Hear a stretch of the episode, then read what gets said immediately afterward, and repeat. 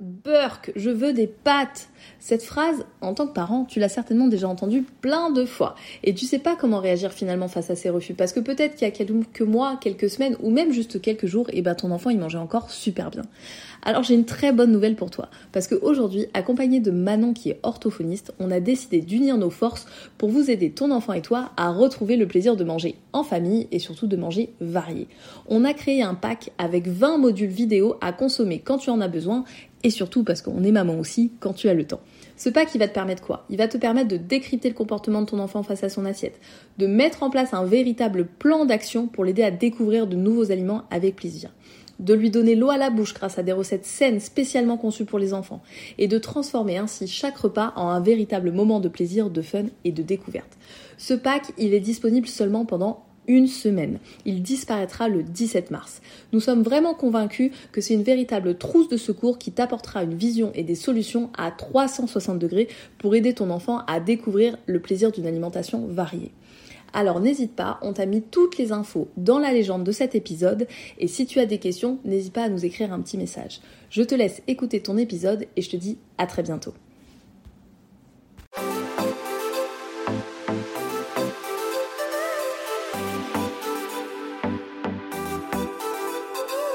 Hello et bienvenue sur Bon Appétit les Petits, le podcast qui t'aide à donner la meilleure alimentation possible à ton enfant avec bienveillance et bonne humeur. Moi c'est Sophie, créatrice de recettes pour les familles et maman de deux enfants.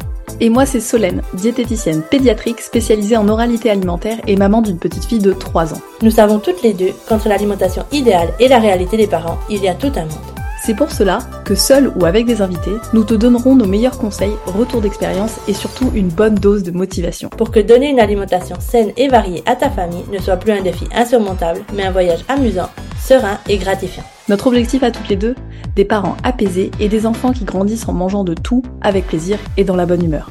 C'est parti pour l'épisode du jour. Bonne écoute à toi.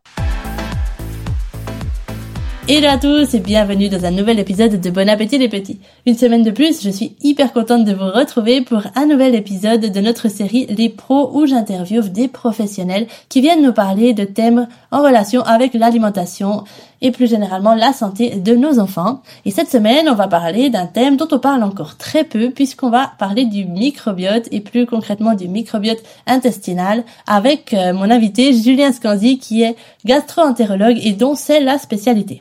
Donc Julien est venu sur le podcast pour nous expliquer, bon d'abord, qu'est-ce que le microbiote et pourquoi il est super important pour notre santé générale, comment il se crée et aussi qu'est-ce qu'on peut faire et quelles sont les bonnes pratiques pour en prendre soin.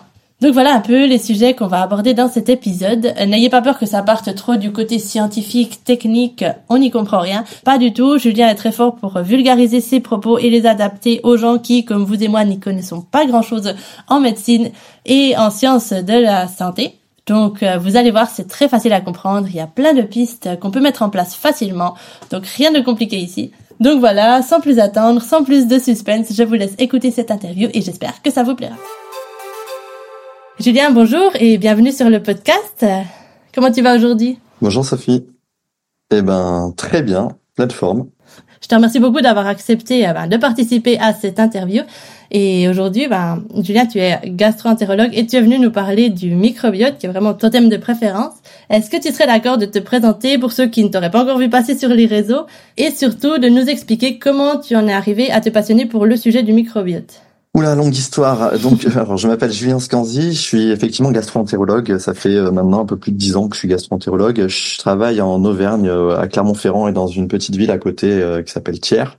À l'hôpital. Et en fait, je me suis intéressé au microbiote intestinal, ben un peu au, début de mon internat. En fait, j'ai eu l'opportunité de, de, de, traiter une patiente qui avait une infection euh, très compliquée à, à, soigner, à une bactérie qu'on appelle Clostridium difficile et euh, qui, qui répondait plus aux antibiotiques. Et en fait, j'ai fait ce qu'on appelle une transplantation de microbiote fécal, c'est-à-dire qu'en fait, je l'ai soigné avec les selles d'un sujet sain.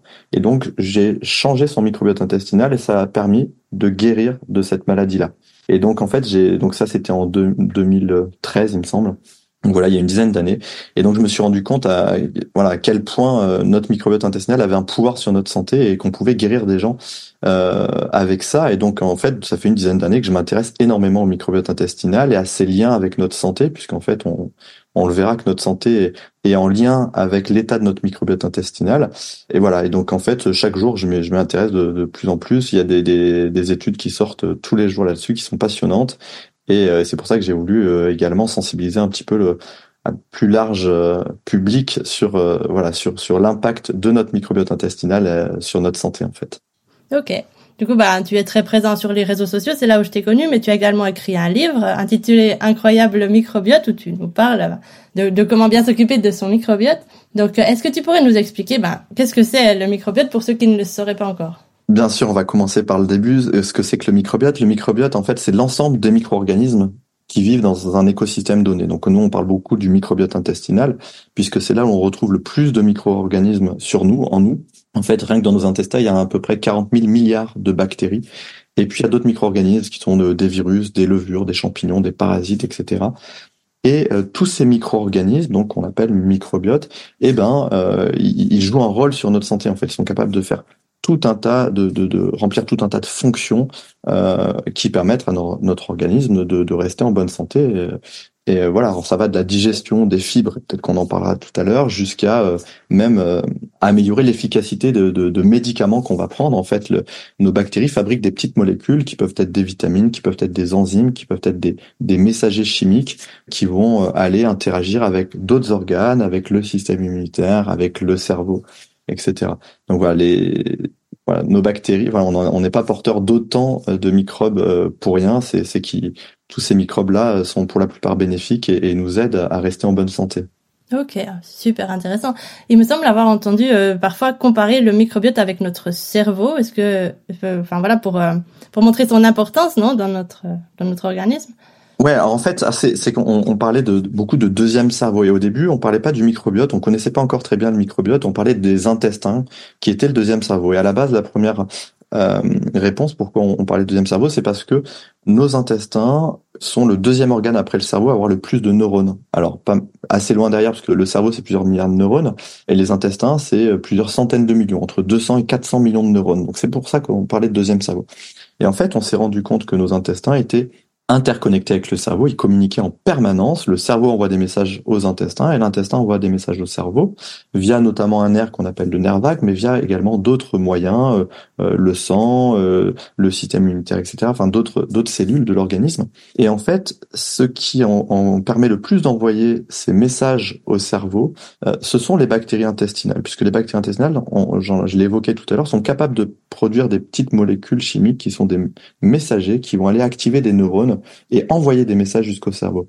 Et ce qui est intéressant, c'est que dans cette communication entre notre premier cerveau et, notre deuxième, donc nos, intestins, eh ben, il semblerait que la plupart des, informations transmises entre ces deux organes partent de l'intestin et aillent jusqu'au cerveau. C'est-à-dire que euh, l'intestin envoie beaucoup d'informations au quotidien à notre cerveau et tout ça, ça se fait grâce à nos bactéries intestinales notamment, et c'est pour ça que maintenant on parle du microbiote intestinal comme étant notre deuxième cerveau. Et puis aussi, quand on a des problèmes de, microbiote intestinal, microbiote qui est altéré, etc., on peut avoir des soucis euh, d'anxiété, de stress, voire de dépression. Ça peut même modifier, alors ça a été montré chez la souris, que euh, des modifications du microbiote ou l'absence de microbiote chez la souris entraîne une modification du comportement chez cette souris-là, avec euh, notamment des souris qui, qui vont prendre plus de risques, être moins prudentes, etc. Et, et, quand on modifie le, le, microbiote chez ces souris, ben on peut engendrer des modifications du comportement. Donc peut-être que chez nous aussi, sans qu'on se rende compte, notre microbiote a un impact sur, sur notre comportement au quotidien. Mhm. Ah, c'est incroyable ce lien. sur notre humeur, en tout cas. C'est fou. Et donc ça, c'est en, voie d'être étudié chez l'être humain aussi?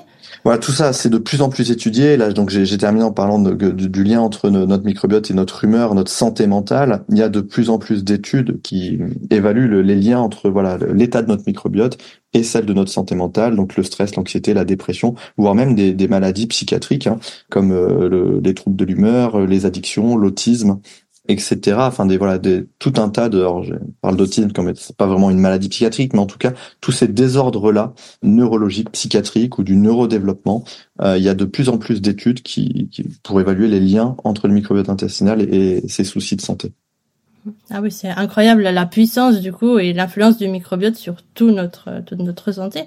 C'est fou et c'est vrai qu'on on n'est vraiment pas au courant. Enfin, en tant que personne qui ne sommes pas penchés sur le sujet, on n'y pense vraiment pas. Maintenant, on commence à en entendre un peu plus parler sur, et aussi grâce à toi, sur les réseaux et dans les médias. Mais c'est vraiment que c'est un, un, sujet duquel on n'a pas beaucoup parlé jusqu'à maintenant. Du coup, pour commencer par le début, comment est-ce que le microbiote se forme chez, chez le bébé euh, avant la naissance, après la naissance? Comment ça marche? Alors on considère qu'avant la naissance, le bébé est entre guillemets stérile, il n'a pas de microbiote, notamment et pas de microbiote intestinal. Ces microbiotes sont acquis à la naissance, vraiment euh, euh, au moment du au contact entre le bébé et l'environnement microbien.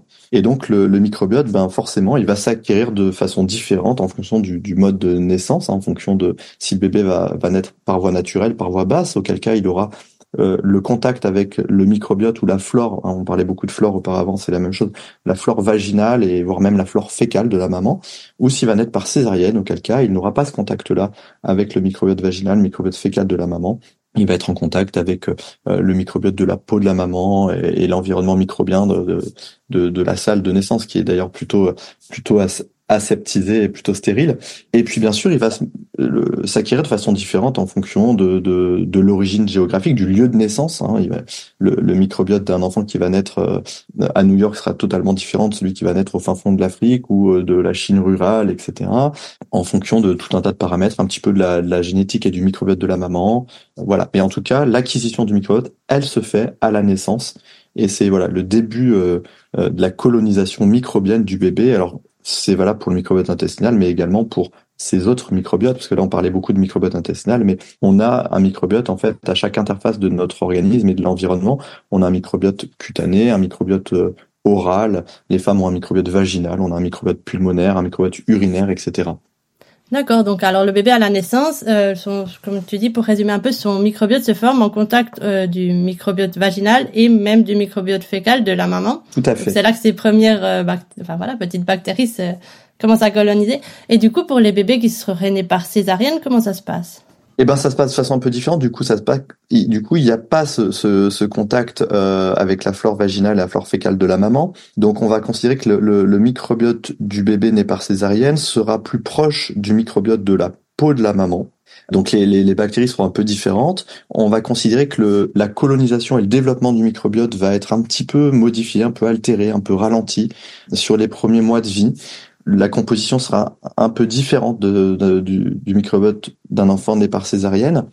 Euh, et ça, ça peut engendrer, on le sait, un très léger surrisque de développer certains problèmes de santé qui sont notamment des problèmes liés aux allergies euh, ou euh, à l'eczéma, ce qu'on appelle la dermatite atopique, voire même un petit peu un petit risque de surpoids, d'obésité dans l'enfance ou de maladies liées à un dysfonctionnement du système immunitaire. Voilà, donc ça on sait. Alors c'est un très très léger sur risque bien sûr que naissance à un enfant par par césarienne et que que l'enfant euh, soit en parfaite santé euh, même plus tard ça bien sûr hein, c'est le, plus fréquent bien sûr. Mais on sait maintenant qu'il y a des, un très léger sur-risque de, de, de, ces problèmes de santé là et ensuite la différence on va dire se, se nivelle sur les premières années de vie. À, à 4-5 ans il y a plus vraiment de différence de microbiote euh, entre de, un enfant né par voie basse ou par césarienne. Mais voilà il y a une petite fragilité du, du microbiote dans les premières années de vie Ok. Et du coup, bon, bah, comme la césarienne, normalement, c'est pas un choix pour la part de la maman, mais est-ce qu'il y a des choses qu'on peut faire pour essayer de un petit peu compenser cette différence ou ça vaut même pas la peine d'y penser?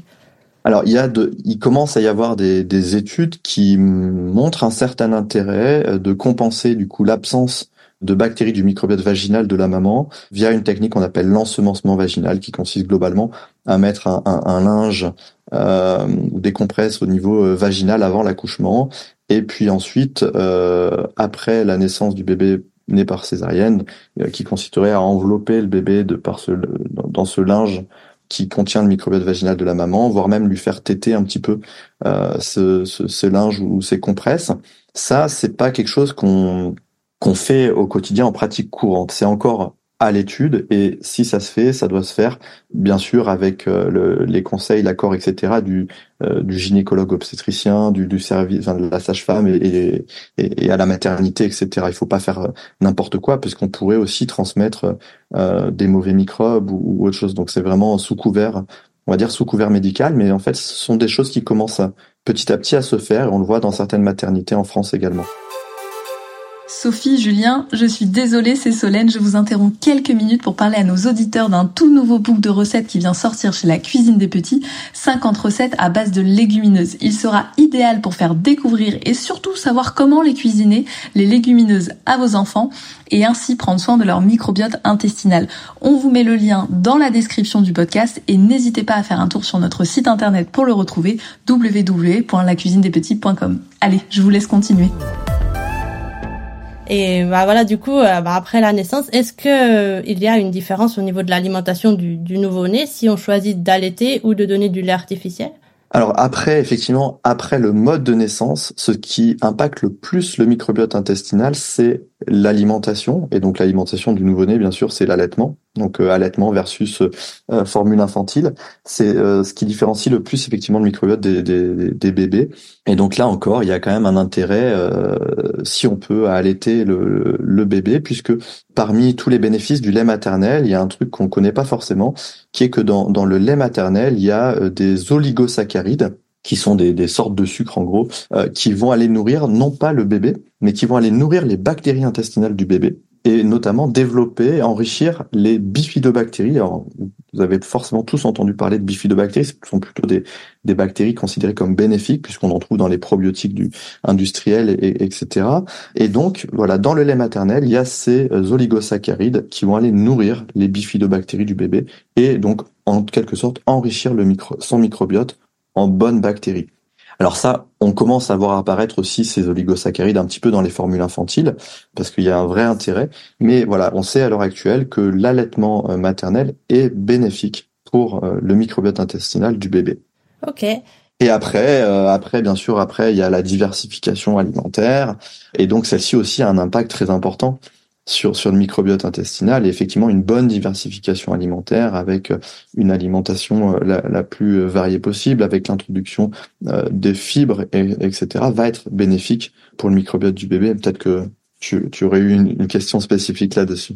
Oui, c'était d'ailleurs ma, ma, prochaine question parce que tu nous as bien expliqué à quel point le microbiote est important pour notre organisme. Maintenant, on a compris comment il se forme et comment on peut le soutenir pendant l'allaitement. Et donc ma prochaine question c'était comment est-ce qu'on en prend soin du microbiote ben, du nôtre et de celui de nos enfants après cette période de diversification justement? Qu'est-ce que à travers l'alimentation ou autre quelles sont les bonnes pratiques? Alors juste pour revenir, pour terminer juste sur, sur l'allaitement, parce que j'ai une petite, euh, un petit conseil en plus pour les femmes qui, qui ne souhaiteraient pas allaiter pour pour leur raison, peu importe. Je conseille quand même d'essayer de donner le colostrum, qui est donc le, le, premier lait avant la montée de lait, dans les, les, premiers jours de vie. Ce colostrum va être très riche et notamment va être très riche en, bon en, en anticorps qui va permettre de protéger le bébé de, qui se défendent mieux vis-à-vis d'éventuelles infections.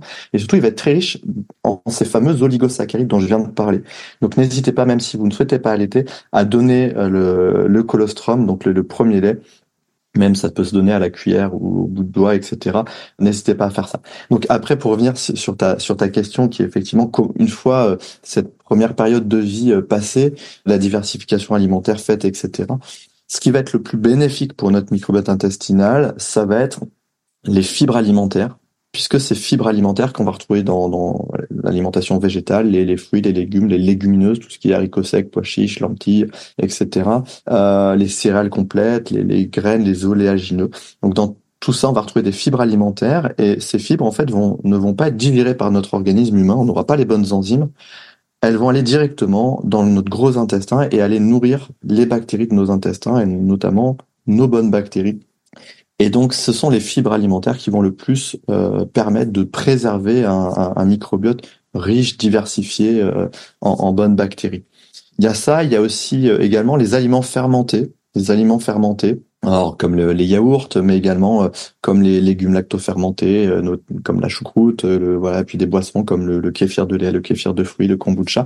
Dans ces aliments-là, on va retrouver des des micro-organismes vivants, alors qui sont des, bactéries, également des levures, qui vont potentiellement euh, enrichir notre microbiote et avoir un impact positif sur notre santé. C'est en quelque sorte des probiotiques naturels.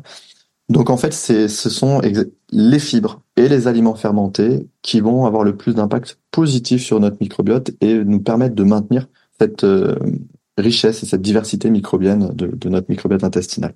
Et à l'inverse, il va falloir éviter le plus possible des choses qui sont délétères pour notre microbiote. Donc dans l'alimentation, ça va être euh, un excès de sucre. On vit dans une, société où on mange beaucoup beaucoup trop de sucre et un excès, notamment des aliments ultra transformés qui sont bourrés d'additifs et la plupart de ces additifs vont détruire euh, notre microbiote intestinal et l'appauvrir. Donc ça, sur l'alimentation, c'est surtout ça, avoir une alimentation saine, la plus naturelle possible, éventuellement avec tous ces végétaux, etc., si possible bio pour avoir le moins de, pesticides possible, et puis limiter voilà les, aliments euh, ultra transformés, euh, l'excès de sucre, etc. Puis après, si possible, limiter également le stress, enfin lutter contre le stress par exemple avec l'activité physique, avec des activités de relaxation, etc. Ça va être également avoir un bon sommeil, euh, faire une activité physique régulière et, tout ça. C'est ce qui va nous permettre de maintenir un microbiote euh, en forme. D'accord. Oui, ça rentre en fait après dans les dans les ce que, ce que nous disent les guides sur une, une hygiène de vie saine, non, le sport, un bon sommeil, j'imagine que ça, voilà, que ça, ça fait aussi euh, éviter le stress, tout ce qu'on peut chez nos enfants. Je voulais revenir euh, une minute sur les aliments fermentés dont tu as parlé. Oui. Parce que je sais que mes auditeurs vont se poser la question à partir de quel âge on peut les donner aux enfants? Alors, j'ai pas vraiment de certitude. C'est pas une question que j'ai creusé et je pourrais pas vraiment répondre avec précision. J'aurais tendance à penser qu'à partir d'un an, il n'y a pas vraiment de problème euh, pour consommer des aliments fermentés, peut-être même avant. Euh, il faut juste savoir que parfois, euh, certains aliments fermentés, notamment le kéfir de fruits, peuvent contenir des traces d'alcool. C'est vraiment des traces, on est en, général largement en dessous de 1% d'alcool, donc je considère pas que cela puisse être nocif pour l'enfant et qu'il y aura potentiellement plus de bénéfices, mais il faut quand même le savoir. Mais je, voilà, je pense que dès la petite enfance, on peut euh, on peut donner euh, des aliments fermentés à nos enfants sans problème. En tout cas, les légumes lactofermentés posent pas de soucis euh, en termes de, de présence d'alcool. Pour le coup, il n'y a pas de pas de problème. Et moi, mon, mon fils a adoré euh, kéfir de fruits. Il voulait toujours boire cette fameuse boisson qui pique. et je crois qu'il avait pas beaucoup plus qu'un an à l'époque. Donc Ok, d'accord. Bon, bah, c'est une bonne nouvelle du coup parce que ça peut nous permettre d'intégrer ces aliments le plus tôt possible. Et on sait que plus ils sont exposés tôt, plus ça va être facile plus tard qu'ils continuent à en manger. Exactement. Et petite petite astuce, alors qui sort des aliments fermentés, euh, que j'ai déjà partagé dans, dans, des posts, etc. Mais pour à la fois allier euh, le, le faciliter la, la, consommation euh, de, de, fruits et légumes pour les enfants, qui sont pas forcément, qui est pas forcément toujours une chose facile, hein, surtout vers l'âge de 2-3 ans. Mm-hmm. Et moi, ce que j'essaie de faire, donc, ce qui est très important, c'est de leur expliquer dès le plus jeune âge que dans leur ventre, ils ont plein de gentilles petites bébêtes qui les aident à rester forts, etc. Ils ont des petites bébêtes de toutes les couleurs et que c'est euh, si on veut nourrir euh, toutes ces petites bébêtes, euh, bah, pour nourrir les petites bébêtes oranges, enfin si on leur donne de la carotte, ça va nourrir la petite bébête orange. S'ils mangent de la betterave, ça va nourrir la petite bébête rouge. Si on leur donne du, s'ils mangent du brocoli, ça va les nourrir leur petite bébête verte. Et c'est vraiment une astuce qui qui marche pas mal. Donc à la fois, ça commence avec, enfin l'enfant prend conscience qu'il est aussi microbien, qu'il a des gentilles bébêtes, que tous les microbes sont pas mauvais. Et en plus, ça permet de, de faciliter un petit peu la, la consommation de ces fruits et légumes euh, qui ont plein d'autres bénéfices au-delà de nourrir le microbiote intestinal en termes de, de, de vitamines, de, de, nutriments, etc. Donc voilà. Ouais, oui, c'est drôle parce que j'avais vu passer ton post sur les réseaux et pas plus tard qu'hier soir, j'en ai parlé à ma fille, justement, on a parlé de ces petites bébêtes intestinales et de pourquoi euh, ça serait intéressant qu'elle mange sa pomme. Donc euh, voilà, j'ai pensé à toi hier soir au, bah, au dîner. Donc du coup, tu nous as dit hein, les aliments qui sont intéressants de consommer ben, pour notre microbiote, c'est les fruits et légumes, évidemment, les céréales complètes et les légumineuses. Mhm. Je sais pas si j'en oublie. Nous, chez la cuisine des petits, on met aussi beaucoup euh, l'accent sur les légumineuses parce que c'est vrai que bah on n'a pas forcément beaucoup de recettes comme ça dans notre dans notre euh, dans nos traditions collectives de, de légumineuses et je sais que les parents ont toujours un peu de peine à trouver bah, ils savent très bien que ça serait intéressant que leurs enfants mangent des légumineuses. Par contre ils ont de la peine à les faire accepter et à trouver les bonnes recettes. Du coup c'est quoi toi tes plats préférés euh, microbiote friendly? Ah, un truc pour les légumineuses qui marche très bien, typiquement le houmous quoi. Euh, le houmous c'est du pois chiche avec des avec un peu d'épices, hein, etc., un peu d'ail, d'huile d'olive, etc. Et le voilà, typiquement le houmous à l'apéro, les enfants ils peuvent tremper leurs carottes dedans, etc. Et là on a tout bon. Enfin on va, on fait à la fois manger des, des carottes ou des légumes crus, à la fois euh, à la fois des légumineuses.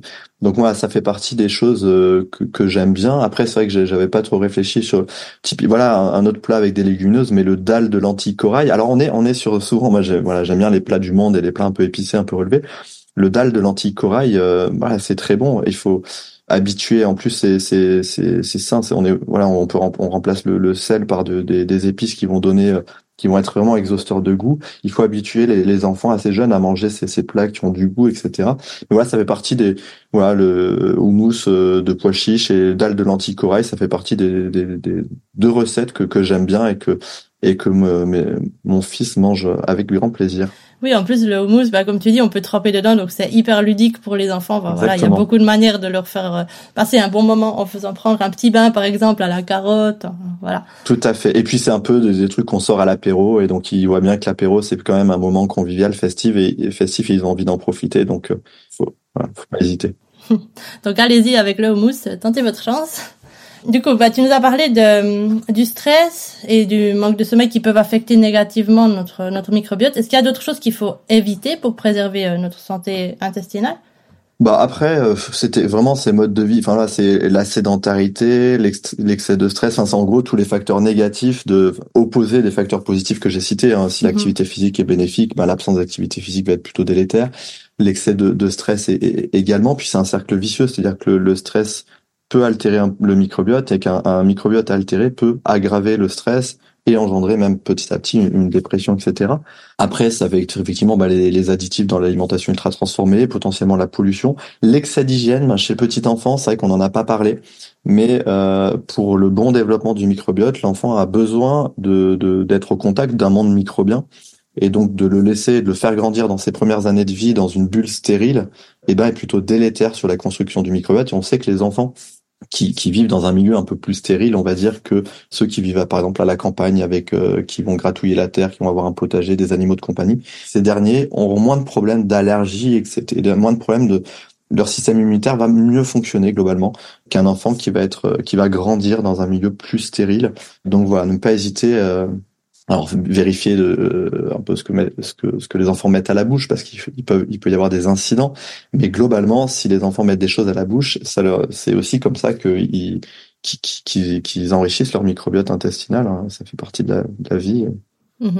ok bah, je trouve je trouve hyper intéressant et super important que tu mentionnes ça parce que c'est vrai et je pense surtout maintenant qu'on est dans le post-Covid, avec toutes ces, enfin, voilà, tous ces environnements euh, stériles dans lesquels on a dû vivre pendant des années, bah, ces petits enfants, moi, il me semble avoir vu euh, beaucoup de, une augmentation du niveau d'hygiène chez les tout petits enfants. Euh, lave-toi les mains plusieurs fois par jour. Oui, non, c'est alors c'est l'hygiène, c'est c'est important et surtout important en période euh, épidémique. Donc c'est vrai que l'hiver, quand les, les virus circulent, bah c'est sûr qu'il faut plus se laver les mains, qu'il faut faire plus attention.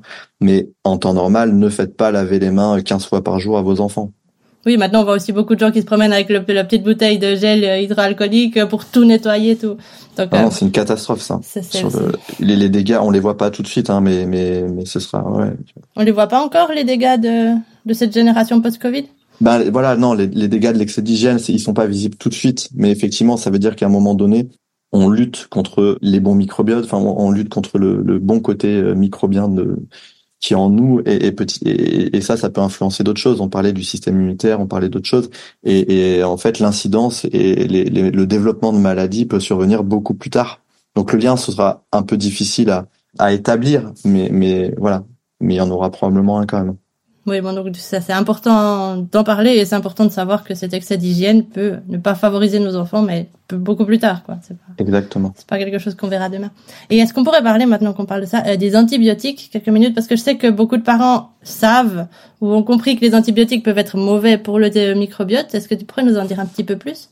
Oui, bah donc dans les choses délétères que je n'ai pas citées, effectivement, la chose la plus délétère pour le microbiote intestinal, c'est effectivement les antibiotiques, parce que malheureusement, les antibiotiques ils vont pas que détruire la, la, la mauvaise bactérie qui est à l'origine de de l'angine, de l'infection urinaire, etc. Euh, et la plupart des antibiotiques euh, vont taper large et vont détruire beaucoup de bactéries, des mauvaises mais également des bonnes, et ça va donc détruire vraiment massivement le microbiote intestinal. C'est vraiment le, le, pire euh, pour le microbiote. Heureusement, il n'y a pas de catastrophe si on doit prendre des antibiotiques ou en donner à nos enfants pour de bonnes raisons, euh, puisque normalement le microbiote intestinal est résilient, c'est-à-dire qu'il a sa capacité à revenir à son état initial après avoir été agressé comme suite à une prise d'antibiotiques.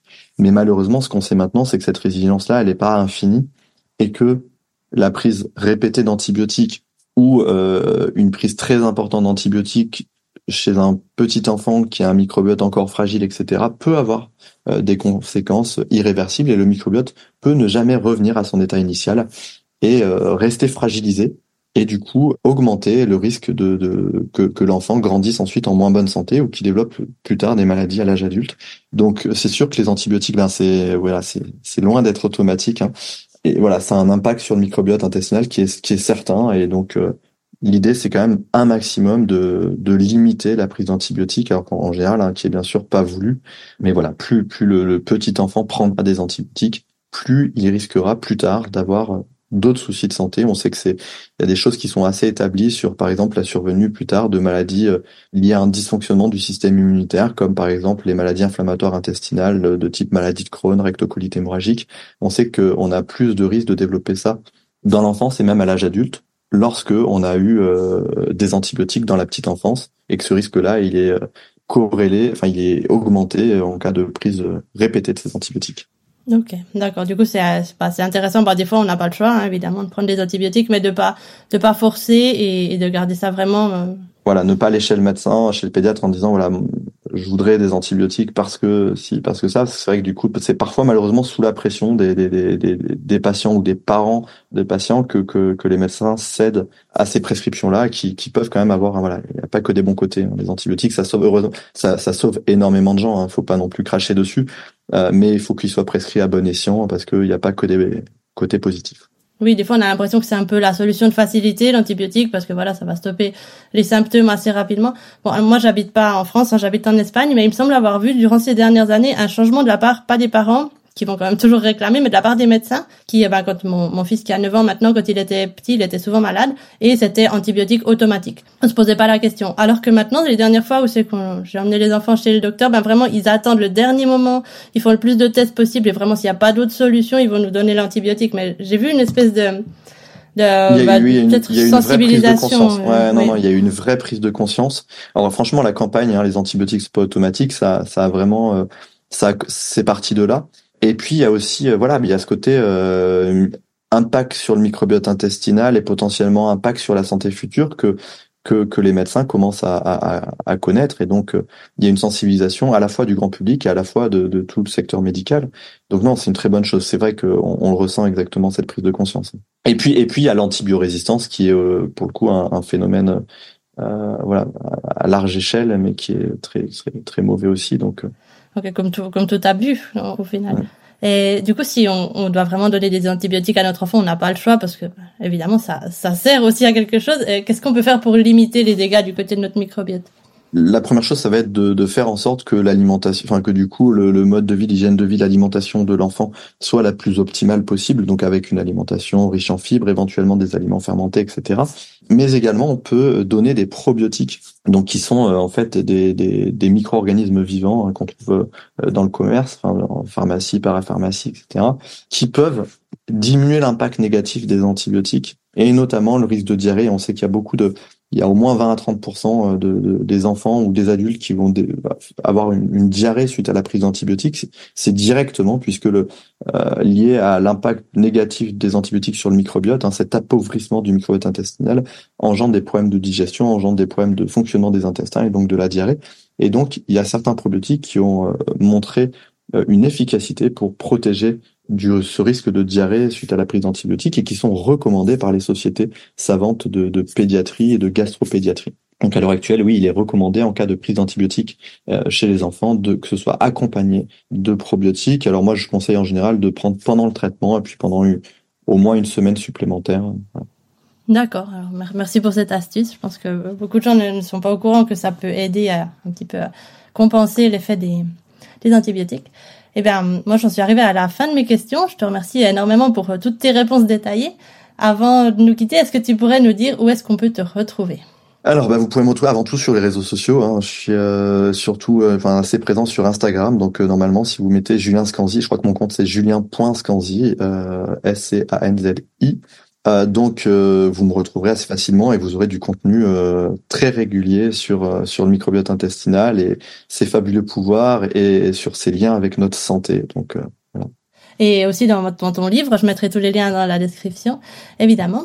Et ben voilà, je te remercie énormément et puis on continue à, à se voir sur les réseaux. Alors. Ça marche avec plaisir. Bonne journée. Merci, pareillement. Et voilà, c'est tout pour aujourd'hui. J'espère que cet épisode vous a plu. Encore un grand merci à Julien d'avoir accepté mon invitation et d'être venu vous parler de ce sujet extrêmement intéressant. J'espère que cet épisode vous a rendu service et que vous y avez trouvé plein de pistes pour chouchouter facilement au quotidien le microbiote de vos enfants et le vôtre, bien évidemment. J'ai adoré pouvoir discuter avec Julien de ce sujet encore peu connu et peu populaire et j'ai évidemment appris plein de nouvelles choses avec cette interview. Vous savez qu'à la fin de ces épisodes interviews, j'aime bien faire ressortir un point qui m'a semblé très important dans l'entretien et aujourd'hui, j'aimerais faire ressortir euh, le, fait, ben, les bonnes pratiques pour euh, bien s'occuper de notre microbiote. Donc, euh, surtout l'une d'entre elles qui est l'alimentation. C'est un petit peu notre sujet de prédilection ici, donc on va partir là-dessus. L'alimentation, qu'est-ce qui fait du bien à notre microbiote? Ben c'est surtout euh, les fibres et les fibres. Où est-ce qu'on les trouve? Dans les fruits et dans les légumes, évidemment, dans les céréales complètes, mais aussi dans les légumineuses. Et ça tombe bien parce que chez la cuisine des petits, c'est un petit peu aussi un de nos sujets de prédilection. Les légumineuses, on sait que c'est pas facile de trouver des recettes avec des légumineuses. On sait qu'on aimerait en faire plus souvent, mais que les enfants sont pas toujours euh, très ouverts euh, aux lentilles, aux pois chiches dans leur assiette. Donc c'est pour ça que nous, on se un peu la nénette au quotidien pour vous préparer des recettes qui soient attractives et gourmandes et qui plaisent à vos enfants. Et justement, on vient de sortir un nouvel e-book euh, de recettes de légumineuses. Il y a une cinquantaine de recettes à l'intérieur, des recettes, ben, comme d'habitude, qui plaisent à toute la famille. Donc si ça vous intéresse, je laisse le lien dans la description. N'hésitez pas à aller y jeter un œil. Et une autre chose à bien faire ressortir pour ce qui est du fait de bien s'occuper de notre microbiote, c'est le fait que les microbes, les bactéries et les, virus sont importants euh, pour nos enfants. C'est important pour eux d'être en contact avec eux de manière toujours responsable et, et raisonnable et réfléchie évidemment. Mais on peut pas les mettre dans une bulle euh, où c'est qu'il n'y a pas aucun contact avec rien du tout ça leur ferait plus de mal que de bien. Donc voilà, c'est important pour le développement de leur microbiote, comme l'a dit Julien dans l'interview, qu'ils soient en contact euh, depuis toujours, de manière naturelle, avec ces microbes, ces bactéries, etc., qui sont autour de nous. Et c'est ça qui va leur permettre de faire euh, évoluer leur défense et de d'enrichir leur microbiote. Donc voilà, c'est tout pour aujourd'hui. Si vous avez apprécié l'épisode, n'hésitez pas à aller suivre Julien sur Instagram, sur son compte où il donne plein d'informations euh, gratuitement tous les jours à la portée de tout le monde. C'est vraiment intéressant. Et si vous avez aimé, ben, comme d'habitude, n'hésitez pas à laisser à l'épisode une note ou un commentaire si votre plateforme d'écoute le permet ou même à le partager avec euh, d'autres personnes que le sujet du microbiote intestinal pourrait intéresser. Nous, on vous est énormément reconnaissante de tous vos partages qui aident beaucoup le podcast à se faire connaître et à toucher et à aider de plus en plus de familles. Donc vraiment, merci à tous ceux qui prennent la peine de le faire. Et sinon, je vous souhaite une très très belle journée, une magnifique semaine et je vous dis à tout bientôt. Ciao ciao